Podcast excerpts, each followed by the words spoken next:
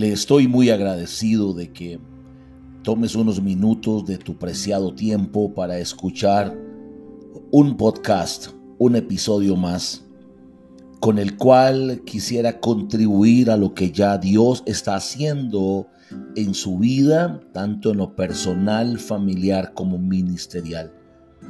Estos podcasts tienen el objetivo de dar insumos reflexivos, teológicos, bíblicos, prácticos acerca de la misión más extraordinaria que puede existir en la faz de la tierra.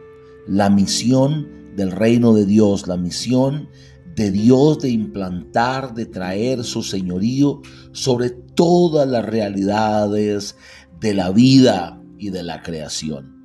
Hoy quisiera compartir con usted un pasaje con el cual navego a diario, un pasaje que me confrontó hace muchos años con relación a mi práctica como cristiano, a mi práctica, práctica como pastor de una iglesia en formación. Y justamente eh, eh, descansa en el Evangelio de Lucas en el capítulo 7, puntualmente en los versículos 18 en adelante. Leo para usted rápidamente. Jesús y Juan el Bautista.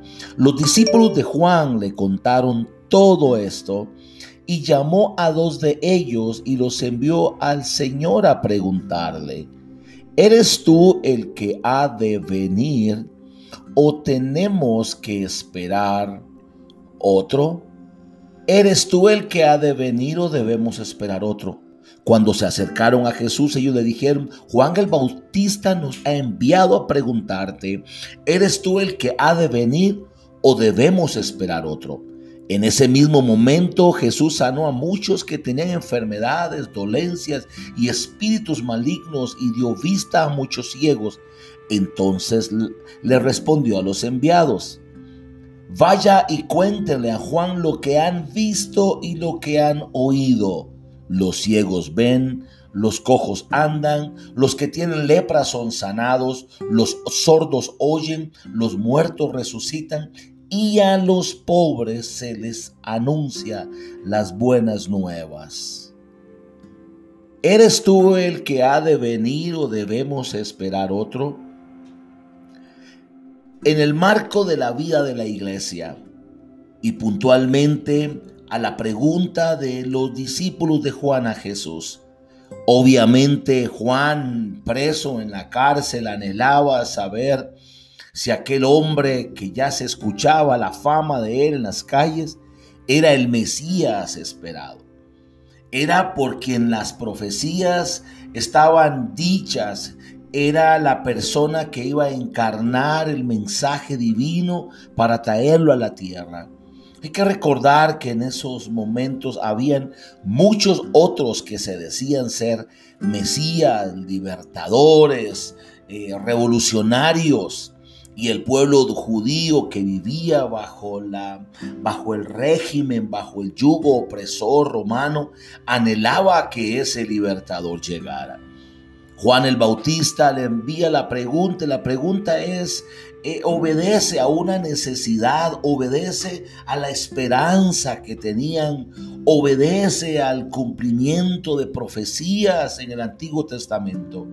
Así que la respuesta es lógica, eres tú el que esperamos. ¿Es usted el que esperamos? ¿Eres tú el Mesías, el libertador? ¿O tenemos que esperar otro? La respuesta de Jesús es práctica, es hermosa, con la cual quisiera ayudar a entender un poco la misionología de la iglesia, la práctica misional de la misma. Jesús responde y dice, vengan y vean. Vaya y díganle a Juan lo que han visto y lo que han escuchado.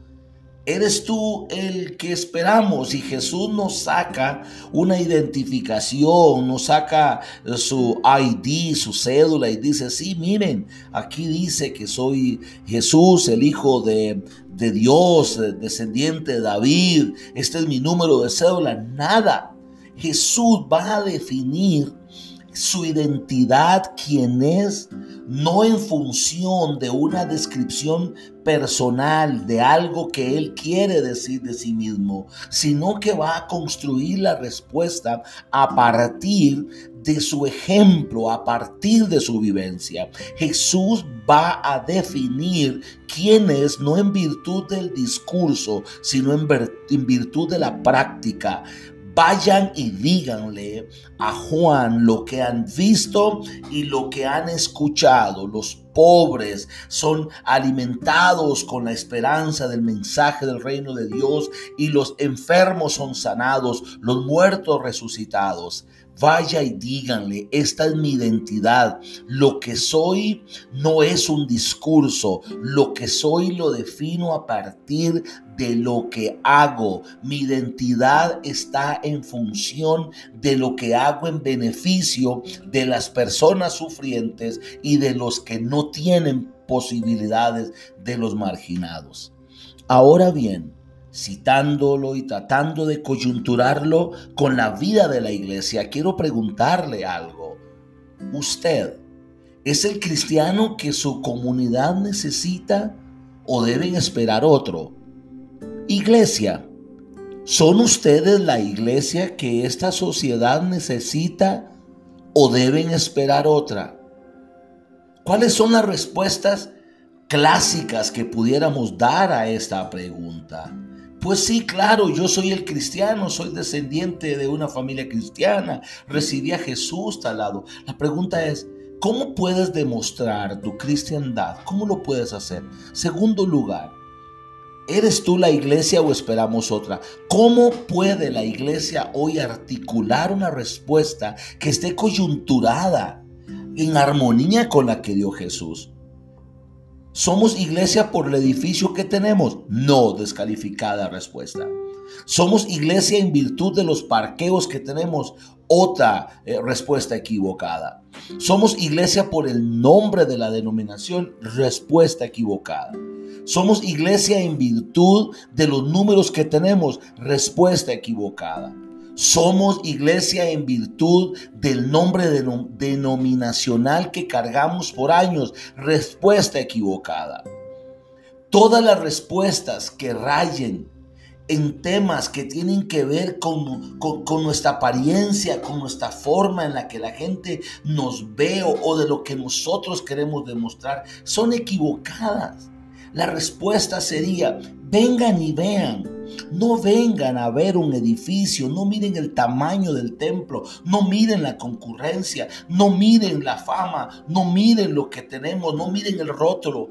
Vengan y observen lo que hacemos por la gente en necesidad. Por la gente en necesidad.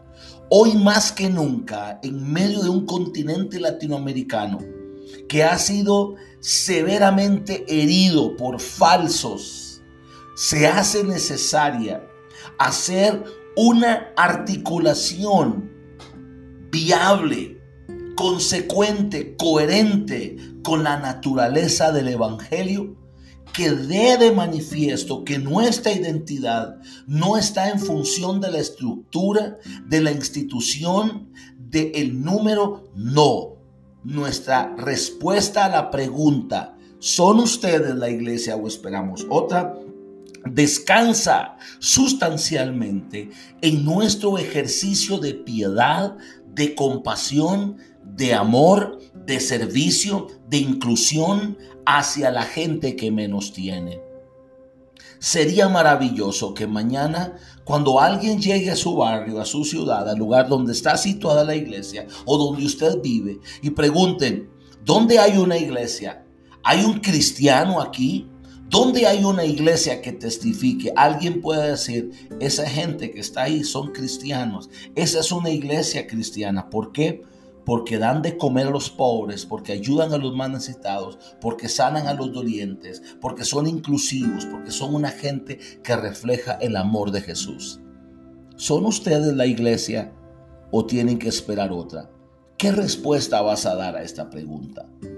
¿Cómo vas a articular una respuesta que no sea la típica, la egolátrica, la antropocentrista? ¿Qué respuesta vas a dar? Puedes decir, Vaya y vean o vengan y vean. Vengan y escuchen lo que está pasando en mi barrio, en mi, en mi comunidad. Se hace necesario que la respuesta que dio Jesús sea la misma respuesta que nosotros podamos facilitar en este tiempo. Esta es una entrega más, un episodio más de un podcast que este facilitador Roy Soto, con base en la experiencia y en mi aprendizaje, comparto con usted. Si a usted le edifica, si considera que este podcast añade valor a su espiritualidad, a la vida de su iglesia, le ruego que me lo haga saber, como también que lo pueda compartir con muchos y muchas más. Gracias por escucharme.